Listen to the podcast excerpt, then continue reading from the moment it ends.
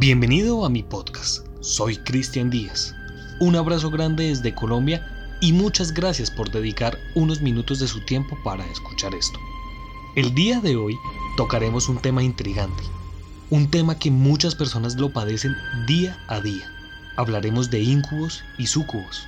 Hablaremos de esos seres que llegan a nuestras habitaciones y se posan delante de nosotros para que seamos la fuente de energía vital de ellos.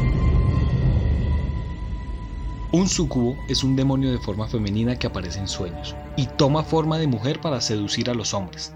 Se dice que los sucubos atacan principalmente a los hombres jóvenes y los monjes en sus años de iniciación. Y estos demonios atacan a través de la actividad sexual. Muchas veces se dice que la actividad sexual continua con un sucubo puede ser mortal, porque se deteriora la salud y muchas veces se puede llegar a la muerte. Se dice que los súcubos surgieron como explicación del fenómeno de la parálisis del sueño y las poluciones nocturnas. Para los que no saben qué es una polución nocturna, son los famosos sueños mojados. En el siglo XVI se encontraban esculturas de súcubos fuera de casas que se dicen funcionaban como burdeles. Ahora hablaremos de la etimología del nombre. La palabra súcubo proviene de una alteración de la palabra súcuba. La propia palabra deriva del prefijo sub, que significa debajo de, y del verbo cubo, cubare, que significa yacer, por lo que quiere decir que súcubo es alguien que yace debajo de otra persona. Según el Zohar y el alfabeto Ben Sirach, Lilith era la primera esposa de Adán, que terminó convirtiéndose en un súcubo. Se dice que ésta dejó a Adán y se negó a volver al jardín del Edén después de copular con el arcángel Samael. En la cábala suarística hubo cuatro sucubos que copularon con el arcángel Samael. Eran las cuatro reinas originales de los demonios: Lilith, Maalat, Agrat Malá y Namaa.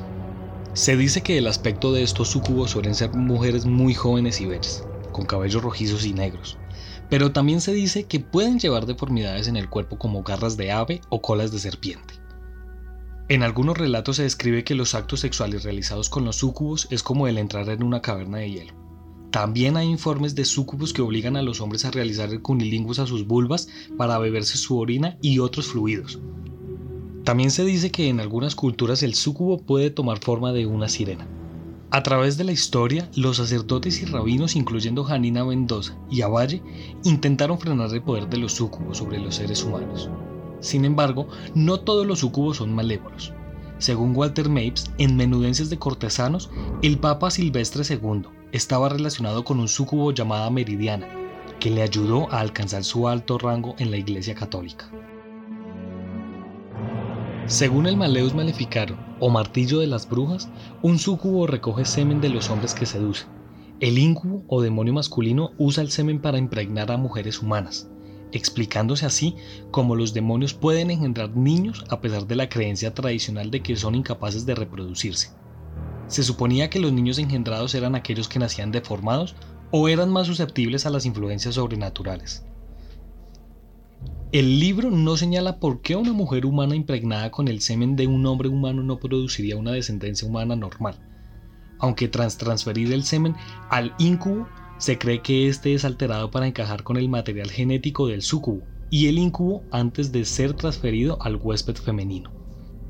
La disertación del rey Jacobo titulada Demonología refuta la posibilidad para las entidades angelicales de reproducirse.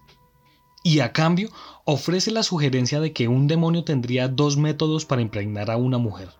La primera, robar esperma de un hombre muerto y usarlo en una mujer. Si el demonio pudiera extraer rápido el semen, el transporte de la sustancia no podría ser transportada rápidamente a la huésped femenina, causando que se enfriara. Esto explica su visión por la que el sucubo y el incubo eran la misma entidad demoníaca, solo descritas de forma distinta según los sexos que atormentaban. El segundo método era la idea de que el cadáver podía ser poseído por un demonio, haciendo que se levantase y tuviera relaciones con otros, sin embargo, no hay menciones al cadáver femenino siendo poseído para tener relaciones sexuales ilícitas con hombres. Ahora hablaremos de los íncubos. El incubo es la contraparte masculina del sucubo. Se dice que se posa encima de la víctima femenina durmiente para tener relaciones sexuales. En algunos relatos se dice que se puede identificar por su antinatural y frío pene. Si una mujer queda embarazada, dará a luz una persona de fácil control espiritual, utilizándolo siempre para controlar el mal, o se dice que nace con habilidades especiales. Una leyenda de esto es la del mago Merlín. Se dice que es hijo de un incubo y de una prostituta. Otra versión dice que fue producto de una relación entre el incubo y una monja. Y también se dice que la madre era una célibe hija y heredera de un rey menor de Gales del Sur. El incubo succiona la energía corporal de la persona en el momento de la copulación. De esta manera vive o se hace más fuerte. En casos extremos, de acuerdo con quienes lo estudian, puede llegar a darle un paro en el corazón de la víctima e incluso matarla por la succión de energía ocasionada, dejando a la víctima muy débil. El único caso catalogado de incubo fue en 1902, considerado tal por su apariencia y el número de asesinatos cometidos contra mujeres de su región. Todos lo describieron igual, ojos color miel, cuerpo seductor, una sonrisa hermosa y en la mano derecha una pulsera de acero. Esta pulsera de acero se dice que lo ata al mundo mortal para poder seguir apoderándose de más víctimas. Una de las menciones más antiguas del incubo proviene de la lista de reyes sumeria, donde el padre del héroe Gilgamesh se menciona como Lilú. Se decía que Lilú molesta y seduce a las mujeres mientras duermen mientras Lilitud, una demonio femenina, se le aparece a los hombres en sus sueños eróticos.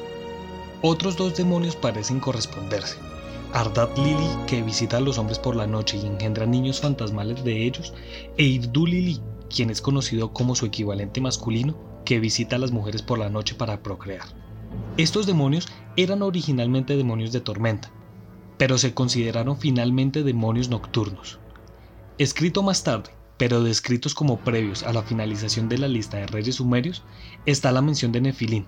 La tradición cristiana atribuye la finalización del libro bíblico del Génesis y en el capítulo 6, versículo 4, describe ángeles caídos teniendo relaciones sexuales con humanas justo antes del gran diluvio de Noé, que tradicionalmente se consideraba que pasó en el siglo XIV a.C.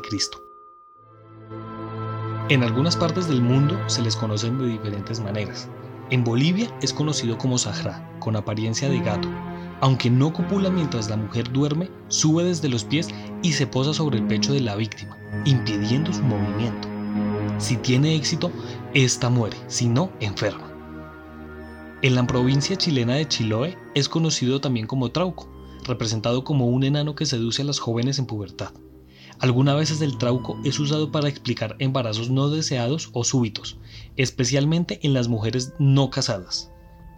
En Colombia se le llama el moán y lo describen como de corta estatura y de cabello largo. Seduce a las mujeres de ojos grandes y pelo largo mientras se bañan o se peinan a la orilla de un río. Lo caracterizan también por tocar la flauta o el tambor.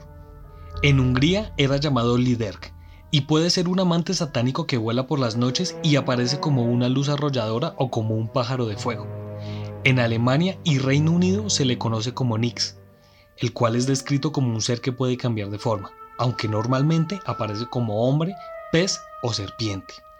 Este es un ser que seduce a las mujeres estando en los estanques. A menudo es también descrito como un ser deforme, rencoroso y despreocupado por las mujeres a quienes suele maltratar a la menor provocación. En Filipinas se habla sobre el Tikbala, un ser monstruoso que habita las montañas y bosques, el cual, según algunas versiones, vaga por la noche buscando mujeres para violarlas y que así puedan dar a luz a nuevos Tikbalak. En la ruta maya se le conoce como el Atabay, que es, según la leyenda, un espectro o demonio que habita las ceibas, el cual adopta forma de un indio guapo y musculoso, que seduce a las muchachas excitando a que se acerquen a tener relaciones sexuales. Cuando se le acercan, se transforma en una criatura demoníaca muy horrenda. Muy pocas sobreviven. También se le conoce como el Uaychup, duende lúbrico o lujurioso que se mete en las casas para tener relaciones sexuales con muchachas y muchachos. Navegando por la red me encuentro muchos relatos de casos relacionados con incubos y sucubos, y les voy a relatar un par de ellos. Una joven cuenta, Todas las noches, al momento de acostarme, siento un peso detrás mío. Algo golpea un poco el colchón y empieza a tocarme. La mayoría de las sensaciones las siento en la zona genital. Sí, como si me penetrara. Últimamente ni siquiera es de noche. Muchas veces estoy recostada por la tarde y lo siento. Siento como los músculos de mi zona íntima se mueven y laten como si fueran empujados. Un chico también cuenta su experiencia. Llevo años sintiendo estas experiencias. Esto comenzó en mi adolescencia y ahora tengo 36 años y aún me sigue sucediendo. Esto comienza después de comer. Me dirijo a mi cuarto ya para acostarme. De repente, veo mi habitación, pero no puedo moverme. Grito. Siento que expulso aire de mi boca, pero no oigo mi voz. Siento una especie de torbellino de sombras o de alguna materia oscura que se mueve sobre mí y me está arrebatando algo. Al principio, estas experiencias me parecían terribles, pero con el tiempo me fui acostumbrando. Sin embargo, no dejo de sufrir cuando me pasa, pero le doy menos importancia. Siento que no puedo hacer nada y les dejo continuar. Por más que yo les gritaba, les insultaba o intentaba moverme, nunca tenía éxito. Por eso, al final simplemente le permito que lo hagan, pero cuando terminan, suelo quedar muy agotado.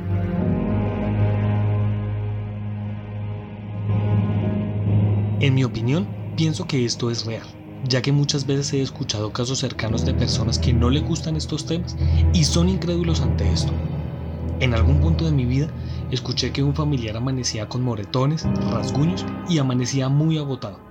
Y él aseguraba que era una bruja, Claro, lo llamaban con ese nombre porque no conocíamos el término sucubo. Y la esposa y él decían que no habían tenido ningún contacto que pudiera provocar esto. Igual, como siempre he dicho, usted decide.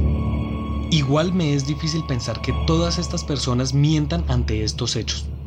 Si usted que escucha este podcast ha sufrido alguna experiencia de este tipo, por favor hágamelo saber en mi última publicación de Instagram y si usted quiere tener más información acerca de este caso, síganos en nuestras redes sociales. Nos encuentran en Twitter como arroba Colombia Podcast y en Instagram como arroba Colombia Paranormal Podcast. Y déjenos su comentario. Muchas gracias por pasar por mi podcast. Soy Cristian Díaz y nos encontraremos en otro caso misterioso de la Colombia Paranormal.